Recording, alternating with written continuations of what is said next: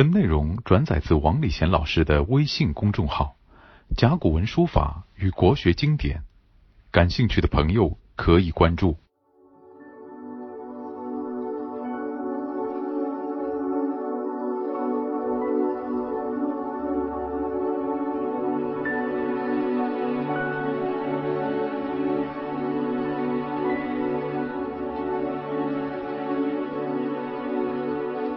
呢，我们讲到下面这一段，他特别提到宰鱼的那件事情。宰鱼是他的学生啊，孔子怎么样来对他评价呢？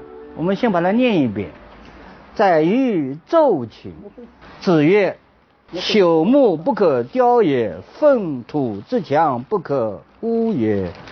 鱼与鱼何足？”很简单一句话，但内容很多的啊，而且讲起来也很麻烦。首先，我们把它整个的介绍一遍。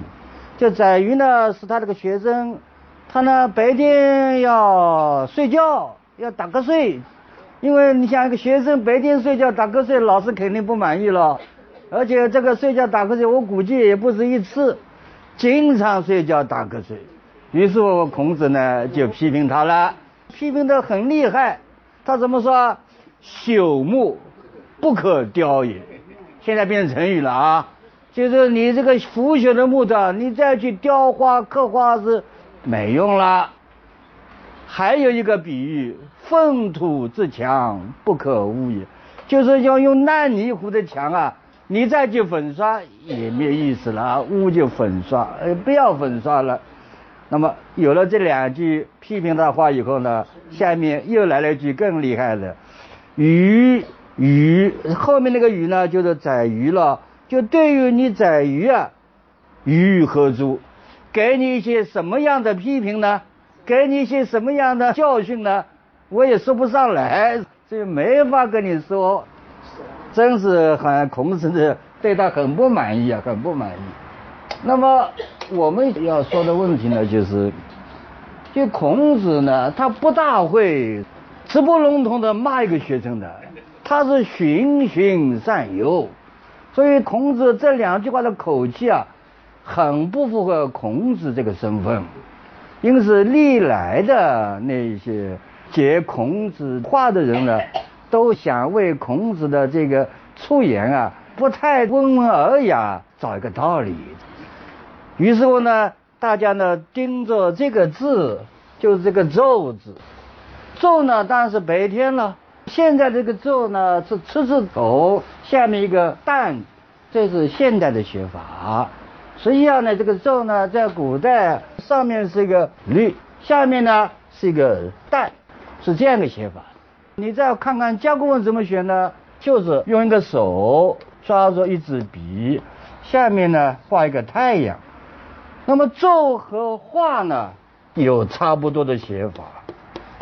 画呢，上面是一个“绿”和那个“皱”字呢是一样的，不过下面呢有些不同。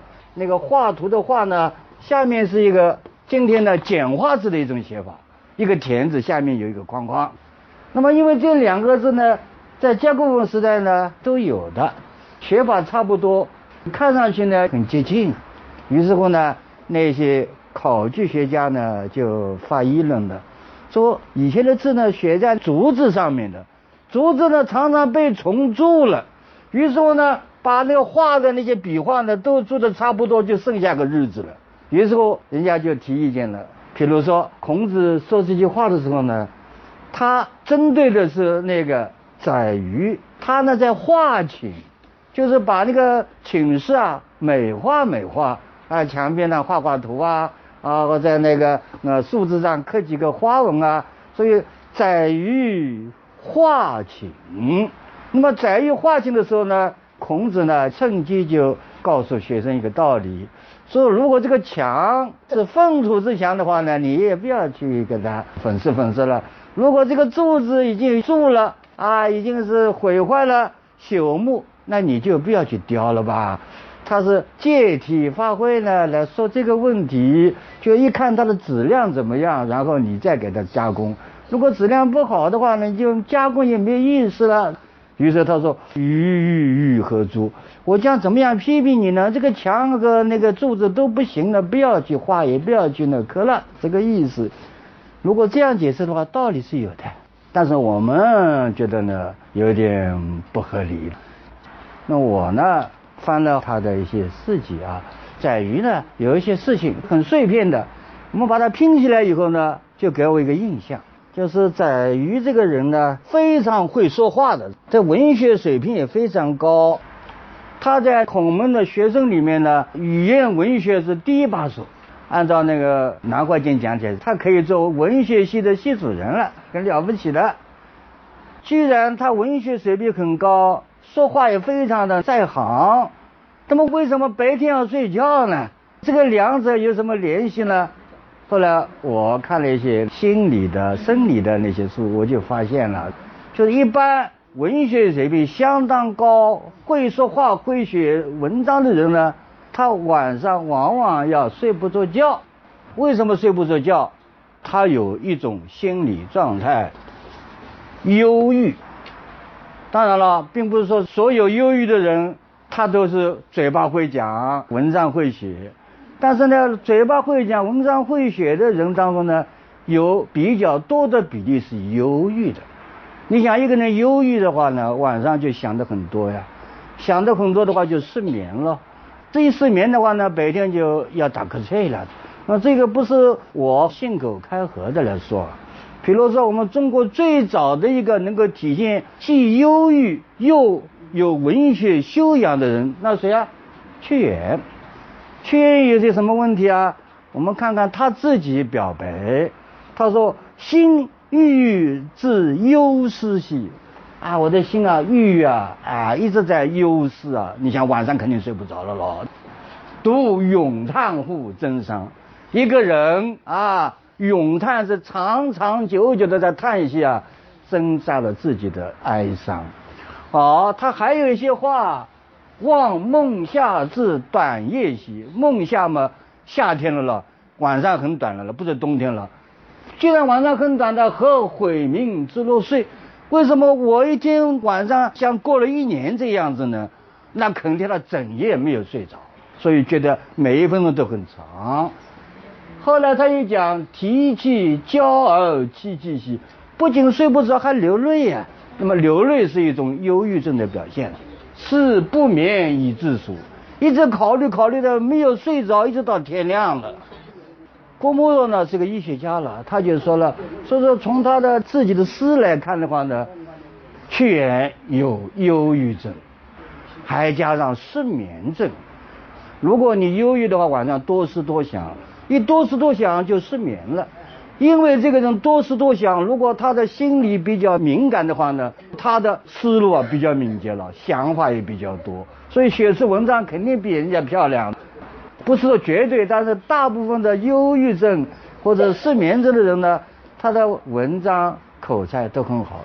屈原他写《离骚》写的更长啊，有谁写的比他更长的诗有吧？他是一个将相，他做过那些主要的政务的官员。我们看帝王怎么样呢？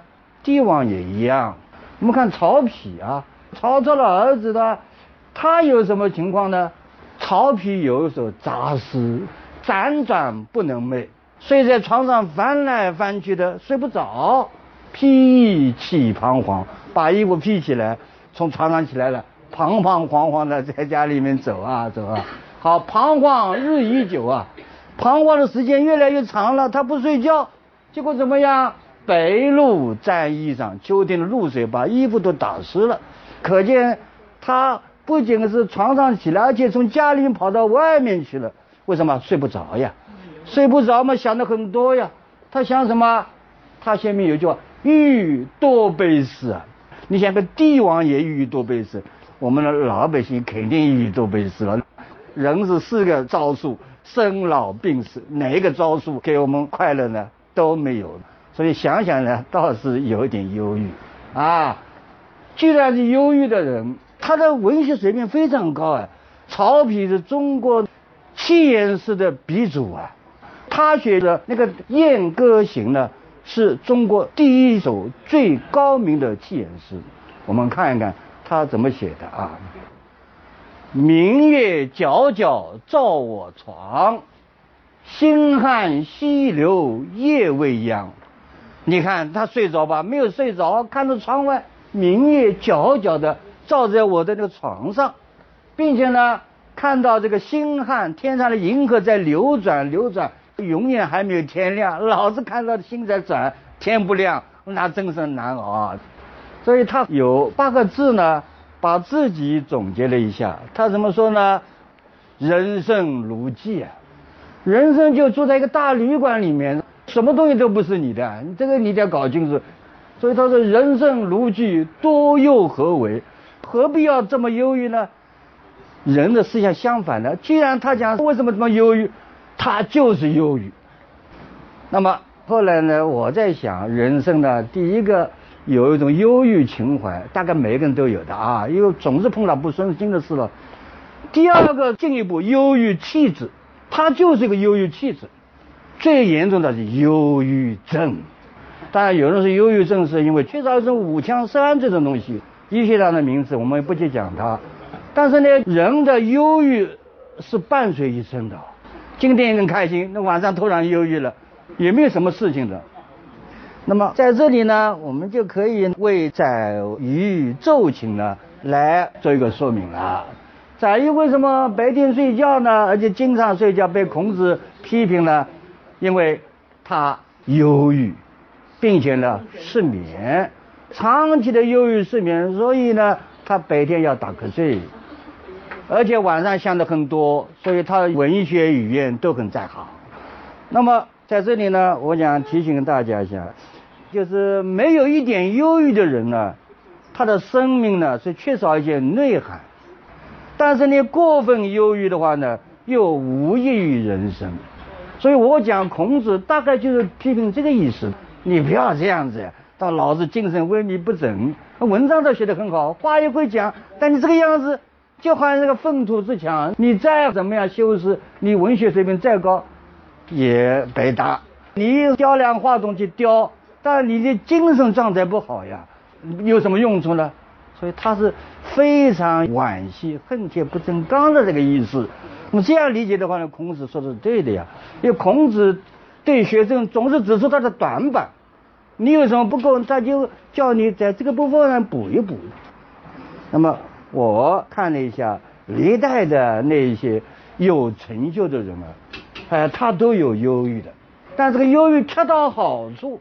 所以我得这个结论：如果你有水平的人能够驾驭忧郁的话，你就成为天才了。如果你不能驾驭这个忧郁，被忧郁击倒的话呢，那你就是忧郁症病者。所以这两者呢很难画一条界限。在我文学性这么高，孔子就怕他掉到忧郁症里面去，所以他就提出了这样一个问题。忧郁症是很麻烦的事。嗯，我这里呢用两个对比来看看，看看忧郁症和天才之间实际上就是一步之遥啊。比如说陈子昂。他有忧郁症吧？我看他忧郁症是没有，但忧郁情怀是有的。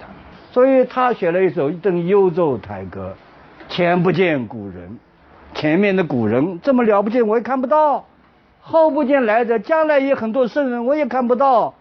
于是乎念天地之悠悠，那个天地时间多么的悠长啊！独怆然而涕下，孤独啊，忧郁啊。不仅是陈子昂孤独啊。那个杜甫也很孤独啊，也很忧郁啊。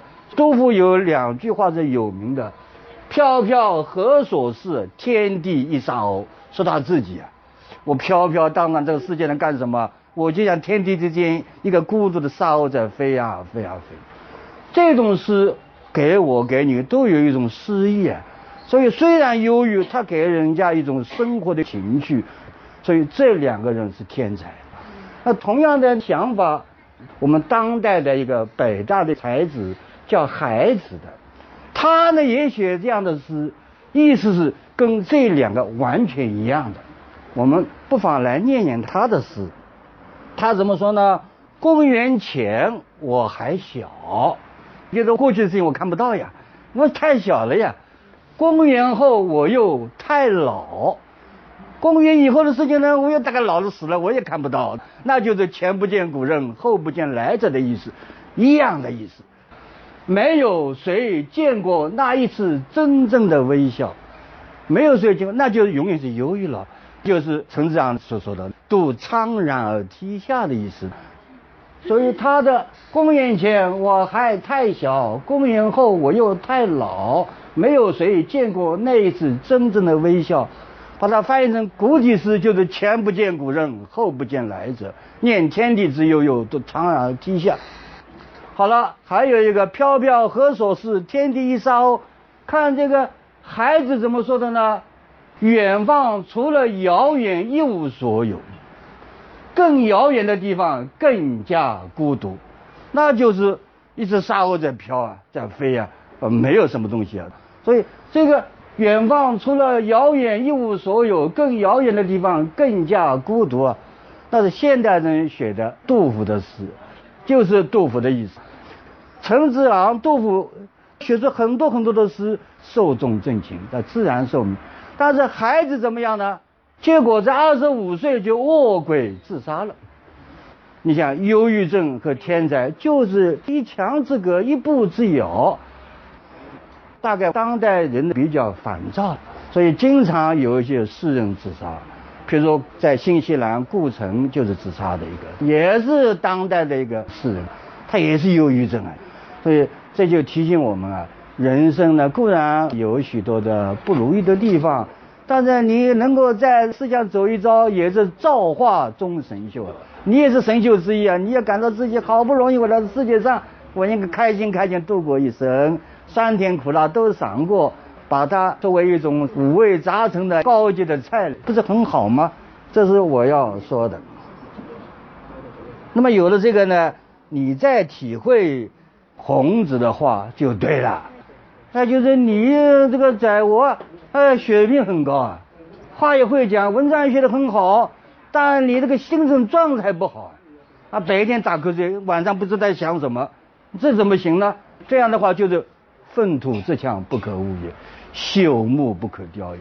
你把你的内在的精神气质弄弄好，然后再去搞学问啊，这样的才行啊，不然不行。那么在这里呢，我就想为天下那个忧郁着的人啊，或者忧郁气质的人呢，做一个处方。这个处方我已经讲过了，不要开药的。读一首诗啊，这首诗呢是唐代后期的刘长卿。他写的《寻南记长道人》当中的两联：“白云依镜主，芳草闭闲门。过雨看松色，随山到水源。”读了以后很有启发。你想，白云依镜主，白云就是空啊，飘忽不定啊。但是你有一根啊，叫静主啊，你还有站的地方呀。比如说，我们虽然飘忽不定在世界上，我们有家呀。是吧？我们有亲人啊，这就是你的镜主啊！你要想到这个呀，你不是为自己，为周围的人活着。说白云依镜主，不要老是看到白云，还有镜主。好，风草闭闲门。有一些人呢，他关门闭户，不跟人接触，因为他有忧郁了。闭门不要紧，你看外面呢，门一打开就是芬芳的草啊，哎呀，到处都是。你要有这种情怀。所以你读到“白云依镜主，蜂草闭闲门。过雨看松色”，为什么过雨看松色？因为有一些东西飘忽不定呢。这一次机会没有抓住，不要紧的呀。下面又来了呀，雨过了，松的颜色就更加漂亮了。你不要犹豫，可能机会更在后面。过雨看松色，随山到水源，等到山过尽，流水就出来了嘛。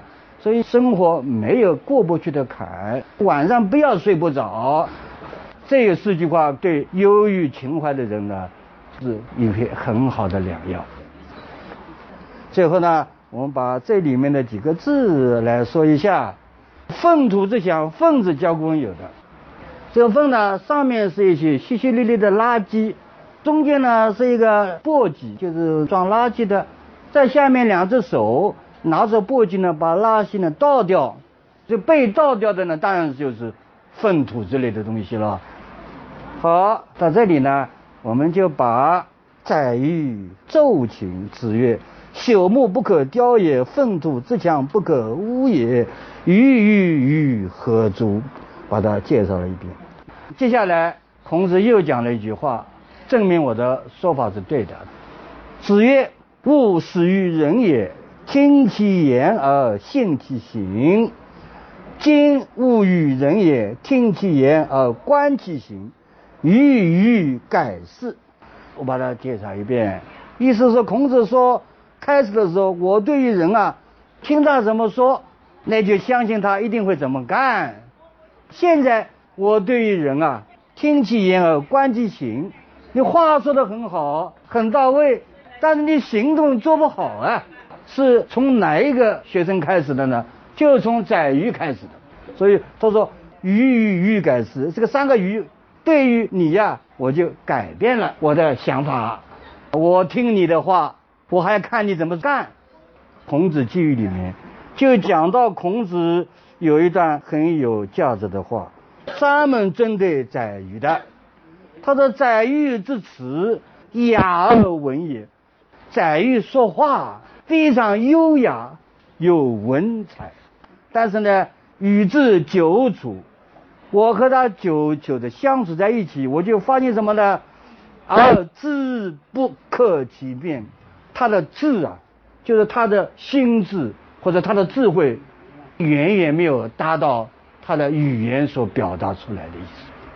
因为你晚上想人生怎么样怎么样，肯定想得头头是道，结果你自己对人生是不是真理解呢？没理解。孔子就这意思，所以我把这些加起来，那么我想呢。在于呢，他有忧郁症，大概是事实。书上没有说，材料也不多，但我把这些碎片拼起来的话，再加上历史上一些人物的比较呢，我想这个也差不离了。我想这种解释呢，要比那个把奏琴改成画琴要好一些。好了，下面呢，孔子又讲了人生修为的另一方面。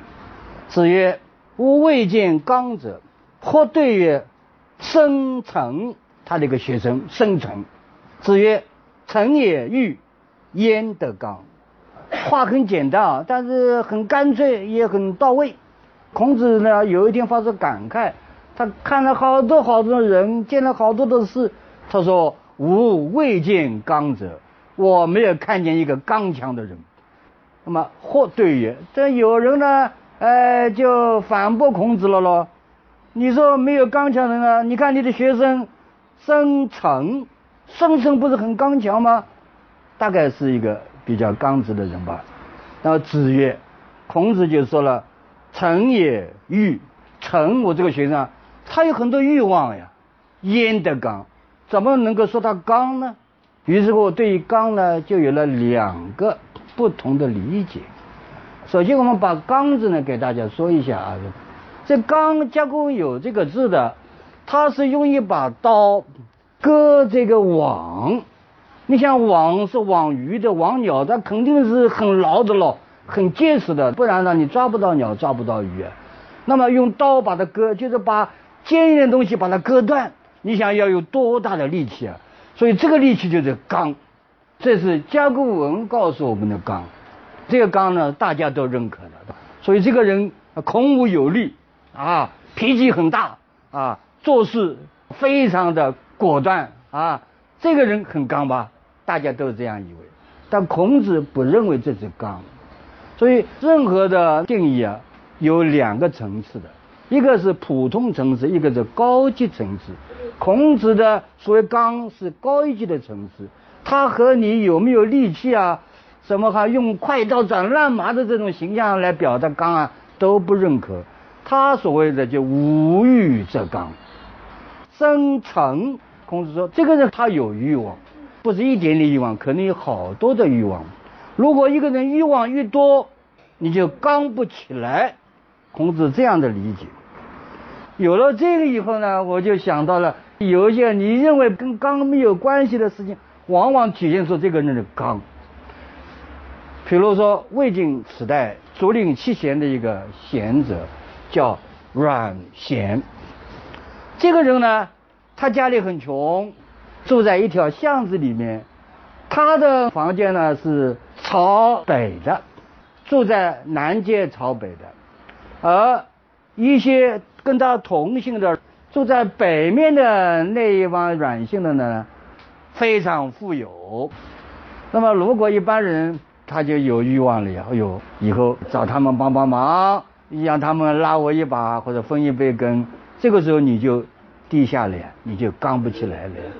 那么他很刚的，为什么很刚？有一桩事情，到了夏天七月七号，七月七日这一天呢，大家有个习惯要晒衣服的，晒衣服的。那么北面住的那些软性的人呢，晒出来都是高级衣服啊，绫罗绸缎。也是一些展示展示样拿出来晒。那么这个阮咸呢，他穷啊，他没有什么绫罗绸缎了，他不管，他拿着个布裤衩也去晒。就人家说你这个不可思议，人家晒绫罗绸缎，你怎么晒布裤衩呢？哎呀，一样的嘛，啊，我也应应景，你晒我也晒。那么他的心理状态就是没有一点那个不刚的那个想法了，对吧？你的衣服。跟我的衣服有什么差别啊？我晒我的，你晒你的啊！你富我穷，这有什么关系啊？我不来捧你的马屁，所以这就是无欲则刚。所以以前我看了这一段东西啊，我就觉得他就是一个比较达观的人。看了孔子这段话以后，才觉得这就是一个刚的表示，无欲则刚啊。那么还有一桩事情，你有欲的话呢，就不刚。就像做官的人啊，他总是有一个想法。我把官位都保好了，不要丢官了，同时还要能不断升级。你有这个想法的话，你就犹豫了，犹豫就不刚了呀。对你的上司，不管对与不对，你都要低头哈腰呀。所以谁不干？陶渊明不干，陶渊明刚啊！你不要看他采菊东篱下，悠然见南山，好像是很软弱的一个诗人，但他不愿意为五斗米折腰呀。把那个印一挂回家了，他不是彭泽令吗？回到家里面种种田。所以这就是刚啊，那么还有一个不刚的人，我也介绍给大家听听。也是在那魏晋南北朝有一个人叫殷浩，这个人呢以前是做官的，后来罢了官，在家里面赋闲了，但他有水平的呀。就后来管理国家事务的那个叫桓温这个人，就他有点想起了这个殷浩了，写一封信请他出山做中书令。就相当于现在是国务院里面一个重要的职务了。呃，他看到这封来信，叫我去做这个官，很开心啊。你总要写封回信给他喽。那么，因为你心里犹豫了，想做官，所以你就刚不起来了了。好，他也写回信了。信刚写好以后呢，放在信封里面。哎，想想不对，是不是措辞不好，耽误了我的前程？拆开来重新改。这样的改了册，再放进去再设，大概不下几十次吧。那么可见他的心胸啊，很猥琐了，也就是非常的不刚的。好，一旦不刚就出差错了。结果信寄出去啊，黄文拿来打开一看，一张白纸，结果他插错了，写的没有放进去，把个白纸插进去了。结果好，黄文想，你这个东西肯定是对我不恭敬了，你不想做官，那就算了。结果他做不成了，所以这个比较，你想这个呃殷浩跟那个陶渊一比的话呢，陶渊明就刚了，哎，殷浩就不刚呀。一个就是无欲，一个是有欲。孔子讲的无欲则刚。好，我们讲到这里，好吧，先下课。本内容转载自王礼贤老师的微信公众号《甲骨文书法与国学经典》。感兴趣的朋友可以关注。